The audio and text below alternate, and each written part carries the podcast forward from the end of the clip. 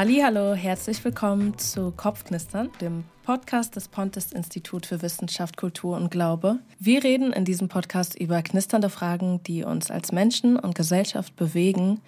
Und als Pontes Institut für Wissenschaft, Kultur und Glaube ist es uns ein Anliegen, Brücken zu bauen zwischen Glauben und Denken.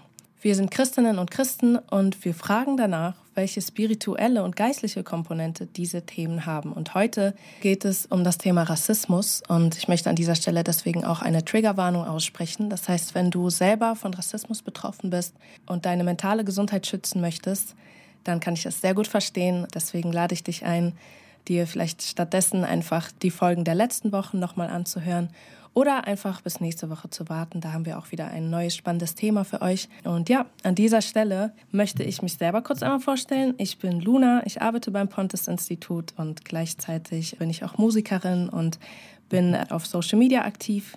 Ich bin selber Mixed Race, das heißt, ich habe ein schwarzes und ein weißes Elternteil. Ich erlebe also auch immer wieder im Alltag Rassismus, deswegen ist es mir auch aus persönlichen Gründen ein wichtiges Anliegen. Ja, ich bin hier heute mit Chris und Julia. Ich freue mich, dass ihr dabei seid.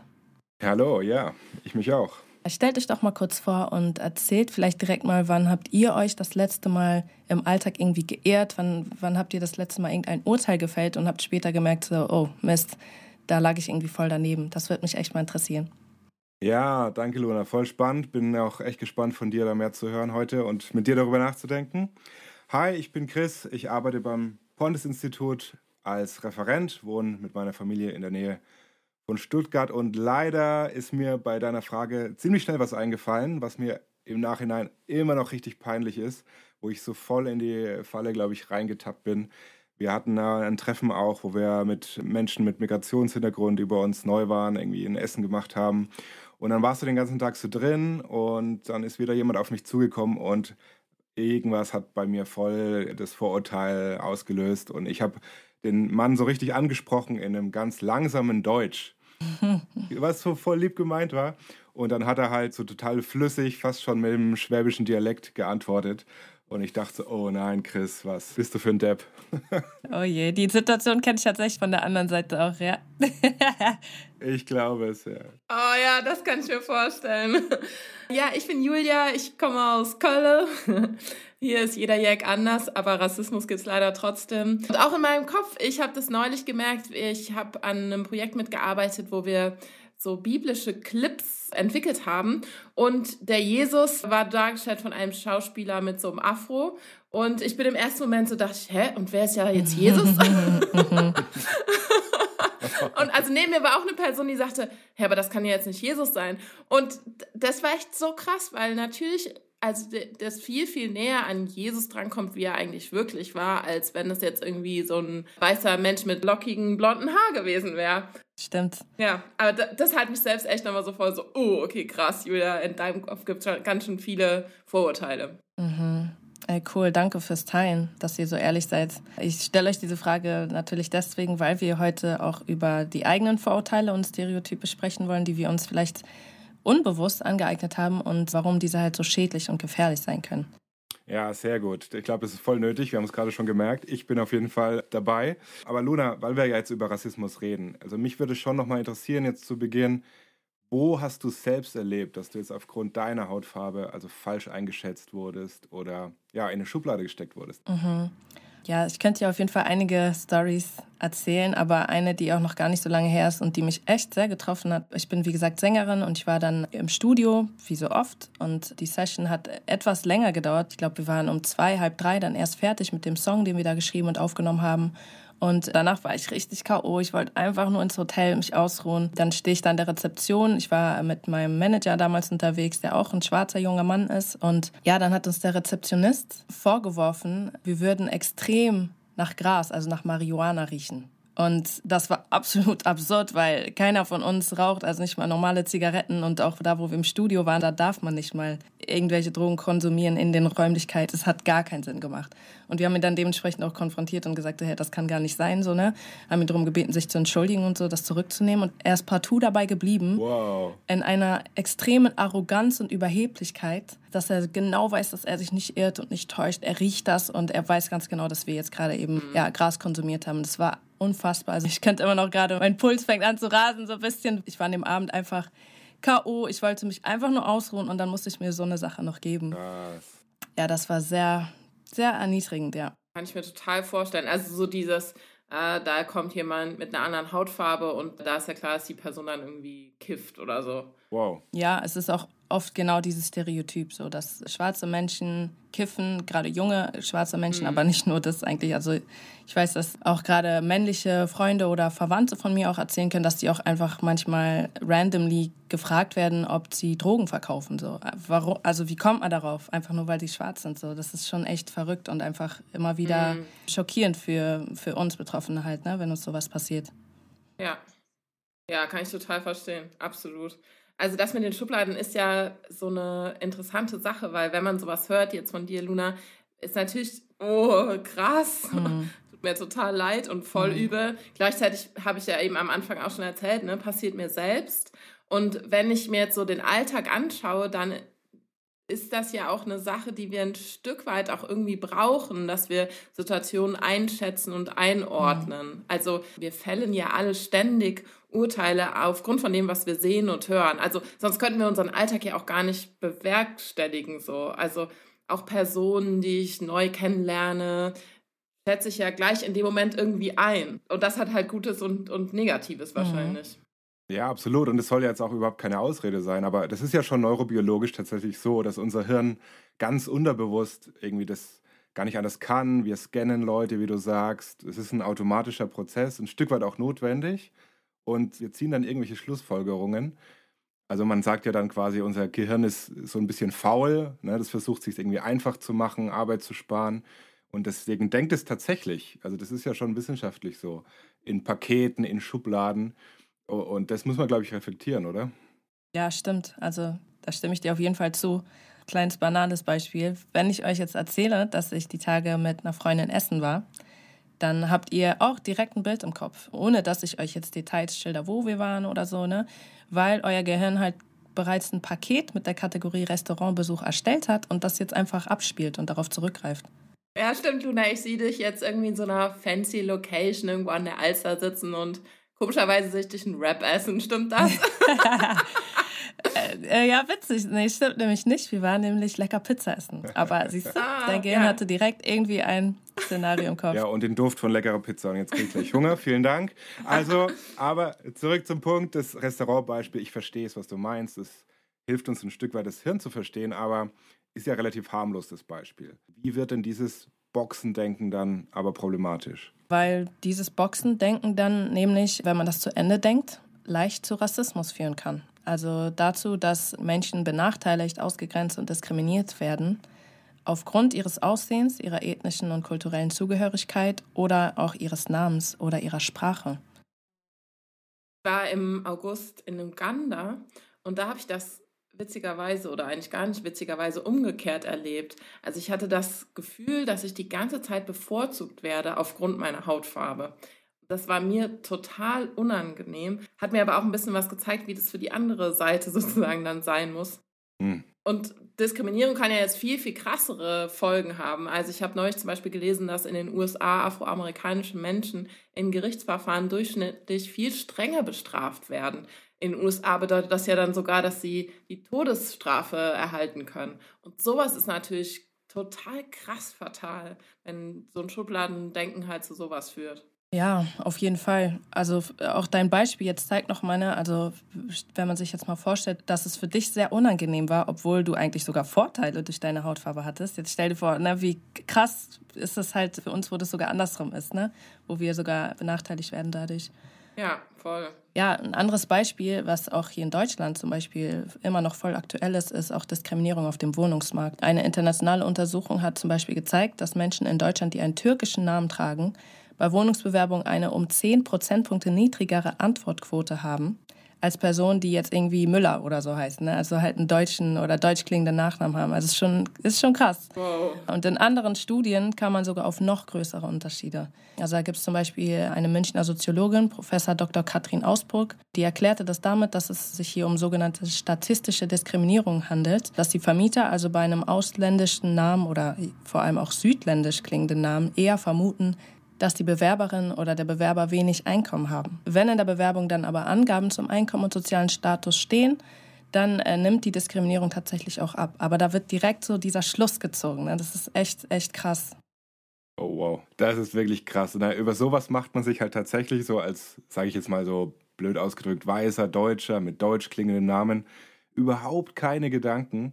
Mhm. Äh, von daher ist schon für mich auf jeden Fall ein Benefit hier.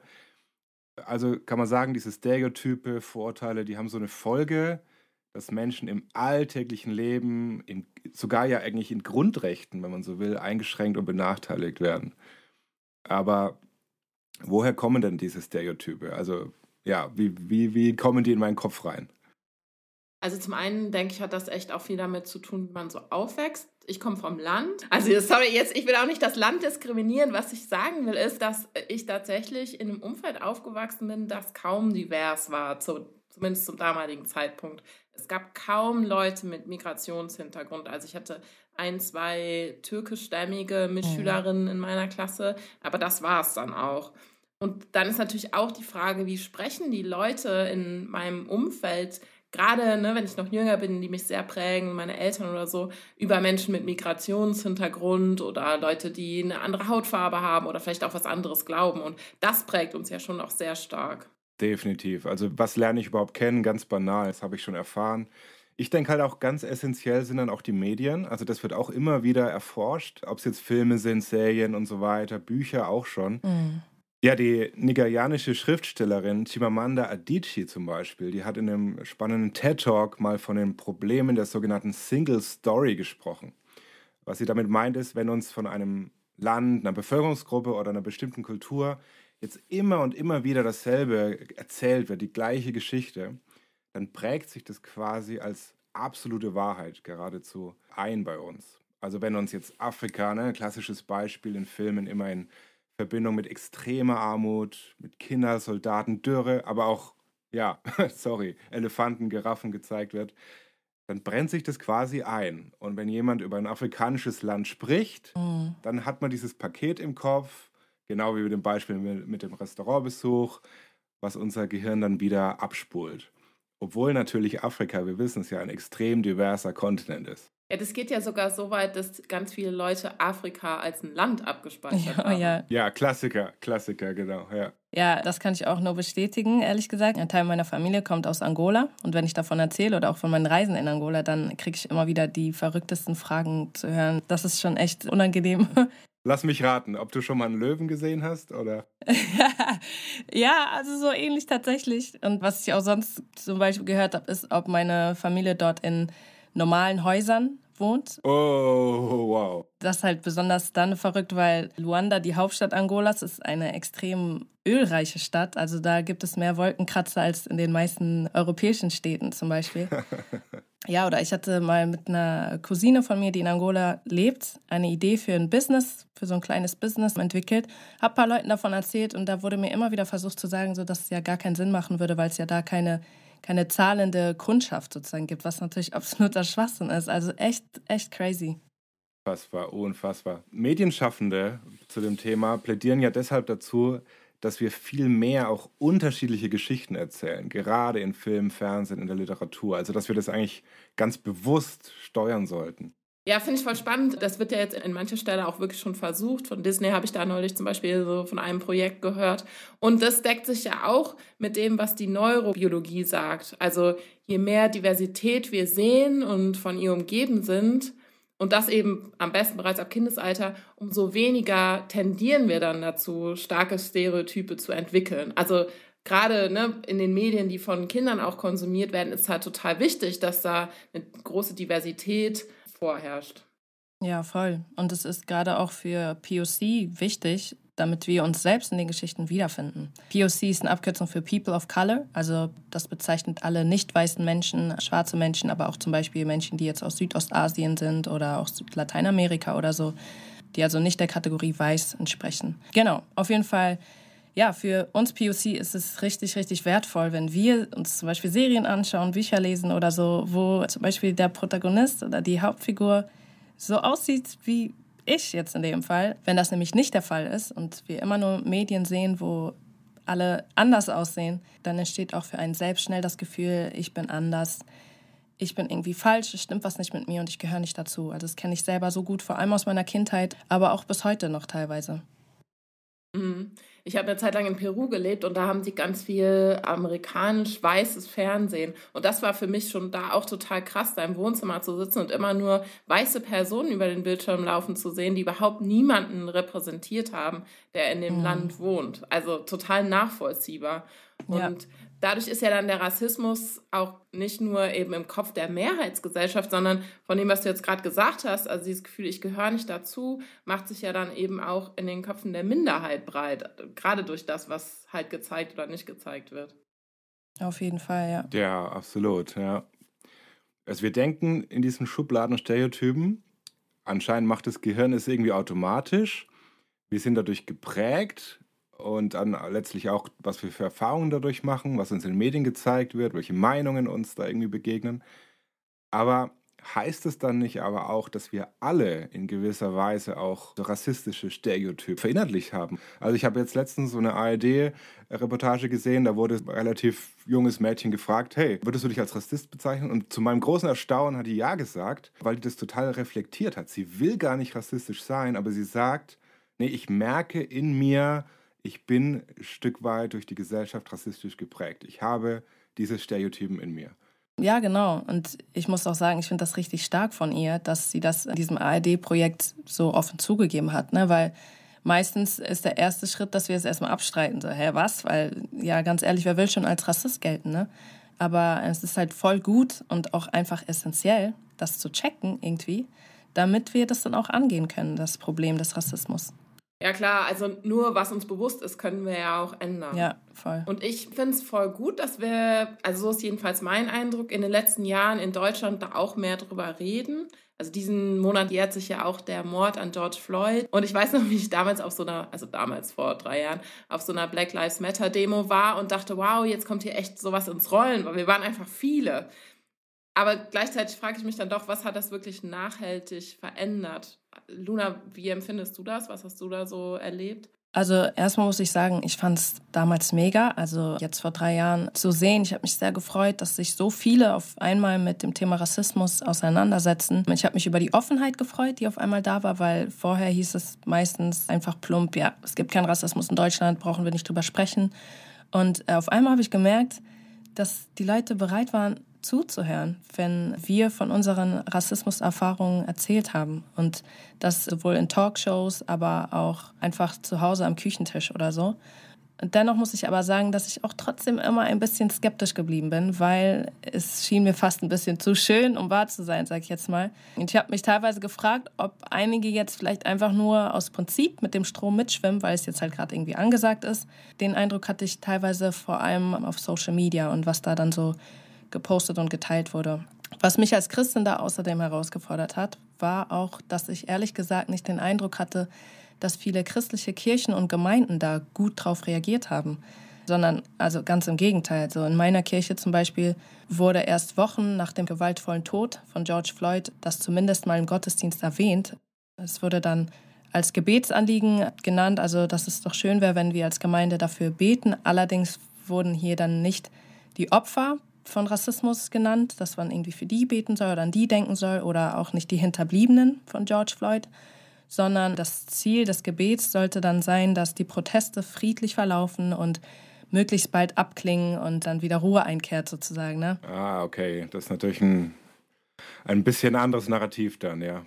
Ja, total. Und auf die Frage, die ich dann auch damals mal gestellt habe, ob man sich als Christin nicht auch engagieren und mitprotestieren sollte, habe ich dann sogar einmal die Antwort bekommen, dass wir Christen uns in erster Linie dem Staat unterordnen sollen, also bloß keine Rebellen sein sollen und im mhm. Zweifelsfall also dann lieber nicht mitprotestieren Krass. sollen. Also das hat mich schon geschockt und auch ja persönlich verletzt. Also ich muss sagen, mir hat da von christlicher Seite, von den Kirchen und den Gemeinden ja Solidarität gefehlt. Ja, wow, das äh, kann ich natürlich absolut nachvollziehen, was du sagst. Also bin ich voll auf deiner Seite. Tut mir auch voll leid, das so zu hören, ehrlich gesagt.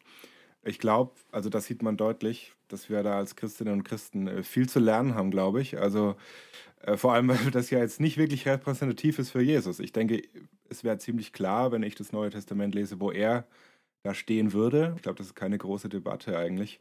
Wir wissen über ihn, dass er die Schlüsselperson eher des christlichen Glaubens ist. Also die gelebte Wahrheit und dass er sich immer und immer wieder eins mit den Menschen gemacht hat, die ja am sogenannten Rand der Gesellschaft standen und stehen. Also gerade da die scheinbar Schwachen, die in der Minderheit waren, die einfach Hilfe, Achtung, Würde deutlich zugesprochen gebraucht haben, ja.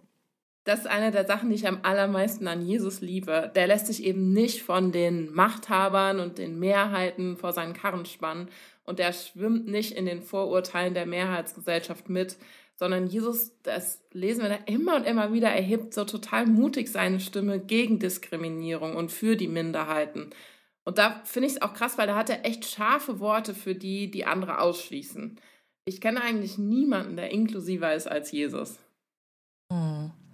Ja, äh, in einer der Biografien von Jesus gibt es auch eine Begebenheit, die kann man nachlesen, die mich in diesem Zusammenhang immer, immer wieder total bewegt. Jesus ist mit seinen Freunden und Freundinnen unterwegs. Die Freunde gehen in die Stadt, um etwas zu essen zu besorgen, und Jesus wartet währenddessen an einem Brunnen auf sie. Und da trifft er auf eine ausländische Frau.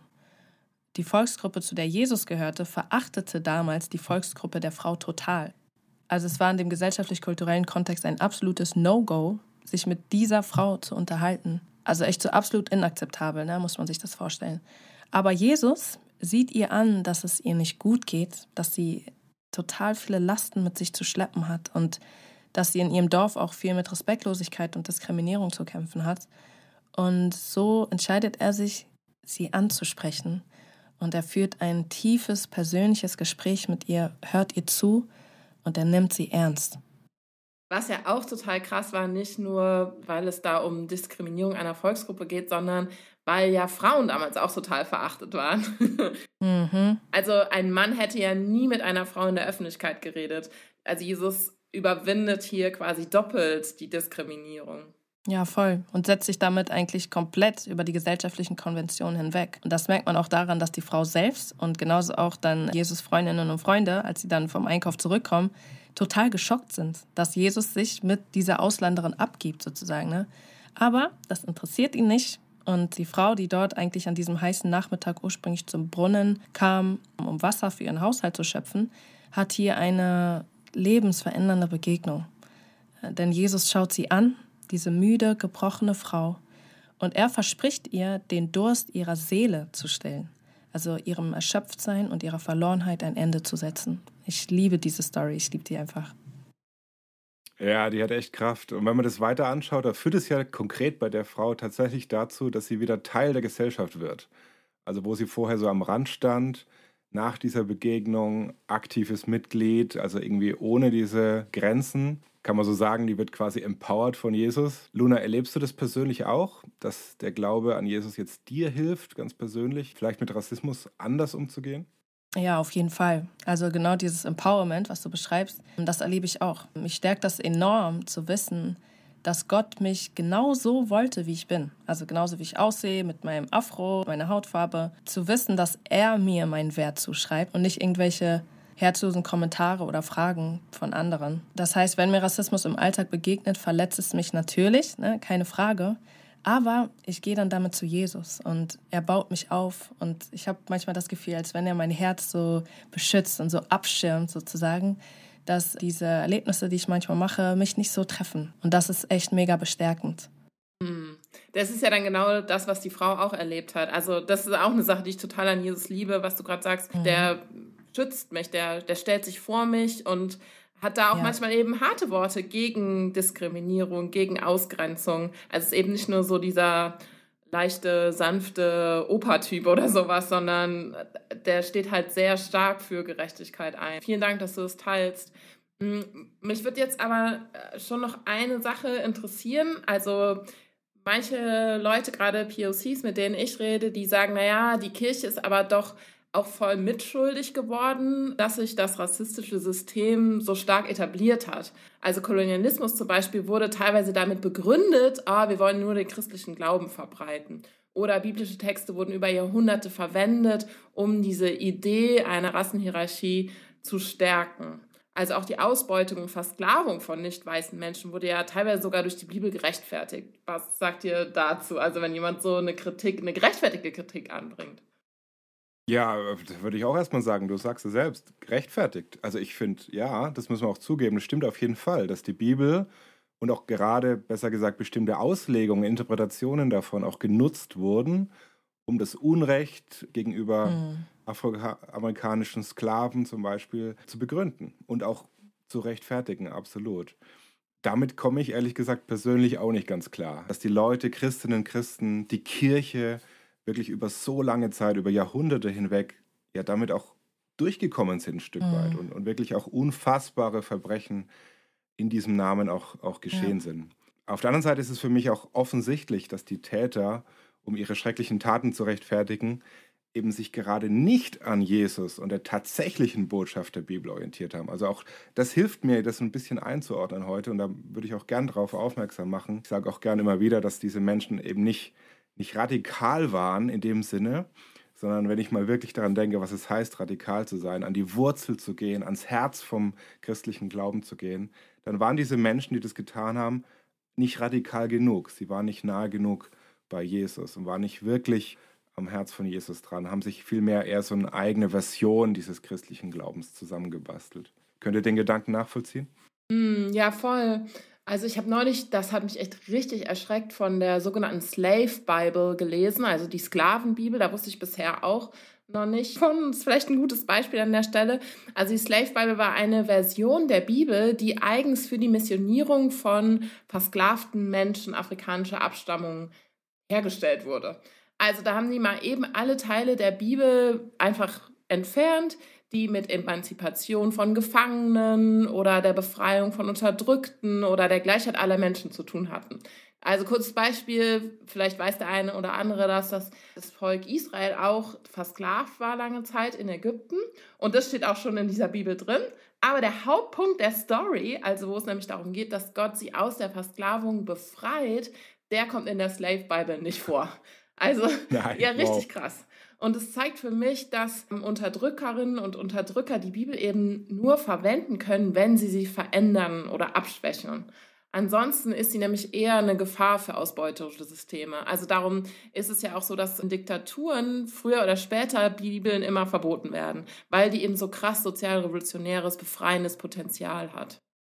Ich finde das auch echt so unfassbar mit der Slave Bible. Und ich stimme dir da voll zu, Julia. Das Christentum, was nämlich im Zusammenhang mit diesen rassistischen Ideologien und Verbrechen propagiert wurde, ist ganz weit entfernt von dem, was Jesus verkörpert und von dem, was die Bibel uns darüber zeigt, wie Gott ist. Hierzu fällt mir auch noch ein richtig gutes Zitat des Afroamerikaners Frederick Douglass ein. Der ist selber 1818 als Sklave in den USA geboren worden und er selber war aber Zeit seines Lebens überzeugter Christ und schrieb in seiner Autobiografie Folgendes. Zwischen dem Christentum dieses Landes, also der USA, und dem Christentum Christi erkenne ich den größtmöglichen Unterschied. Ich liebe das reine, friedliche und unparteiische Christentum Christi. Ich hasse daher das korrupte, sklavenhaltende, heuchlerische Christentum dieses Landes. Ich sehe keinen Grund, die Religion dieses Landes Christentum zu nennen. Krass, oder? Wow. wow, was für ein starkes Urteil. Sehr, sehr cooles Zitat. Danke dir. Muss man auf jeden Fall mal anschauen. Frederick Douglass, ja, klingt nach einem sehr spannenden Typen. Das heißt aber, man kann sagen, muss leider so deutlich sagen, dass der christliche Glaube und die Bibel instrumentalisiert wurden, um menschenverachtende Systeme aufzustellen. Richtig? Ja, genau das ist passiert und genau das kritisiert eben auch Jesus so stark. Und da finde ich das so interessant, was du eben gesagt hast, Chris, dass wenn man aber an das Fundament rangeht, also in dem Sinne fundamentalistisch wird, dann hat das Christentum ja die eigene Kritik am allerbesten aus seinen ureigensten Quellen. Also nämlich eben von Jesus. Also Christinnen und Christen berufen sich ja auf Jesus und der sagt aber, ich liebe jeden und jede, egal wo du herkommst, welche Hautfarbe du hast und wen du liebst. Und eine Christin oder ein Christ, der da die andere ausgrenzt, kann sich darum eben nicht auf Jesus berufen, sondern wird da gleich von Jesus kritisiert. Ich habe für mich gemerkt, dass das Wichtigste für mich war, Jesus vor allem selber kennenzulernen. Also seine Annahme und Liebe zu erfahren, ist echt oh, das Beste, was, mir passiert ist. Und das bemerke ich immer wieder, wenn ich zum Beispiel seine Biografien im Neuen Testament der Bibel lese. Deswegen, ich wünsche dir, Zuhörer, Zuhörerin, jetzt wirklich von Herzen, dass du genau das erlebst, wie unfassbar wertvoll du in Gottes Augen bist, dass er für dich ist und dass er dich so liebt, wie du bist, mit deiner Hautfarbe, mit deinen Haaren, mit deiner Herkunft bzw. deinen Wurzeln, mit allem drum und dran. Oh, das ist so eine spannende Feststellung. Ich glaube, das hat echt Kraft. Ja, also mir liegt es voll am Herzen an der Stelle. Das will ich jetzt auch mal sagen. Wenn jemand von euch da draußen euch jetzt wirklich das begegnet ist, vielleicht Rassismus, auch im Namen Gottes gerade, von der Kirche, Ausgrenzung, hey, dann tut uns das absolut leid, tut uns echt leid. Und ich kann mich da echt nur entschuldigen mal und einfach das mal deutlich sagen. Und an diejenigen, die da zuhören und die vielleicht merken, so wie ich, als ich mich jetzt endlich mal so richtig mit dem Thema auseinandergesetzt habe, so, boah, ich glaube, ich, ich handle echt viel zu oft nach Stereotypen. Ich, ich stempel Menschen oft zu schnell ab. Das ist irgendwie doch in meiner Hirnstruktur irgendwie so drin aufgrund der Erfahrungen. Und du merkst vielleicht auch gerade, dass das nicht okay ist. Danke, dass du so ehrlich bist, dass du dir das auch eingestehst. Ich glaube, dann haben wir ja schon einen großen Schritt gemeinsam auch getan. Und dann gilt es ja auch für uns hier, für dich und mich, dass auch dir Gott begegnet, dir gerne vergibt und vor allem uns auch hilft, wirklich da unsere Herzenshaltung zu verändern, dass wir da nicht stehen bleiben. Yes, richtig, richtig stark, Leute. Ich könnte noch ewig mit euch weiter quatschen, aber wir kommen langsam zum Ende dieser Folge vom Kopfknistern Podcast. Teilt doch noch mal kurz, was nehmt ihr jetzt so ganz konkret mit? Ja, neben dem echt vielen Guten, was ich heute erfahren habe, also vielen Dank für das Gespräch. Ich fand es echt super ist für mich, glaube ich, so der Hauptpunkt, der mich echt so gecatcht hat. Nochmal so dieses Statement von der jungen Frau aus dieser ARD-Dokumentation, die sich selber tatsächlich so als Rassistin bezeichnet hat. Und ich denke mir so, wow, das ist mir erstmal so fremd, würde ich nie denken. Aber ich glaube, sie hat da voll recht, dass wir durch die ganze Prägung, Medien, Gesellschaft und so weiter echt äh, aufpassen müssen. Das will ich auf jeden Fall mitnehmen, dass ich da nicht, nicht auch durch Unwissenheit oder wenig Reflexion auch dazu beitrage. Ich glaube, für mich ist nochmal sehr wichtig geworden, mich zu reflektieren und zu überlegen, wofür die Art und Weise, wie ich auch meinen Glauben lebe, ich bin ja auch Christin, dazu, dass andere sich ausgegrenzt fühlen. Also diese, die große Warnung, ne, dass Glaube dazu eben verwendet oder Religion dazu verwendet werden kann. Und da gleichzeitig halt die große Kritik, die von Jesus dann an mich selbst herangetragen wird, wenn ich aus meinem Glauben heraus eben andere diskriminiere. Ja, cool. Also ich kann ehrlich sagen, ich bin noch mal so richtig neu und frisch begeistert davon, wie Jesus mir begegnet in meinen Rassismuserfahrungen, dass er sich zu mir stellt, dass er für mich ist, dass er mir meinen Wert zuspricht und ja, ich feiere es einfach, wie krass er sich für Gerechtigkeit einsetzt. Ja, ihr Lieben, vielen, vielen Dank für den coolen und ehrlichen Austausch. Danke an euch die ihr uns zugehört habt. Richtig cool, dass ihr wieder mit dabei wart. Nächste Woche geht's weiter. Wir reden nächste Woche über Work-Life-Balance. Also wie kriegt man das irgendwie hin, sein Leben so in allen Bereichen gut balanciert zu haben sozusagen. Und äh, Julia, du wirst auch mit dabei sein, habe ich gehört. Deswegen, ich freue mich schon sehr. Und wir freuen uns sehr, wenn ihr unseren Podcast bewertet bei eurer Podcast-Plattform des Vertrauens. Und über Feedback freuen wir uns auch. Da könnt ihr euch gerne melden bei Kopfknistern at pontesinstitut.org. Danke, ihr Lieben. Bis dann. Ciao. Dankeschön. Ciao.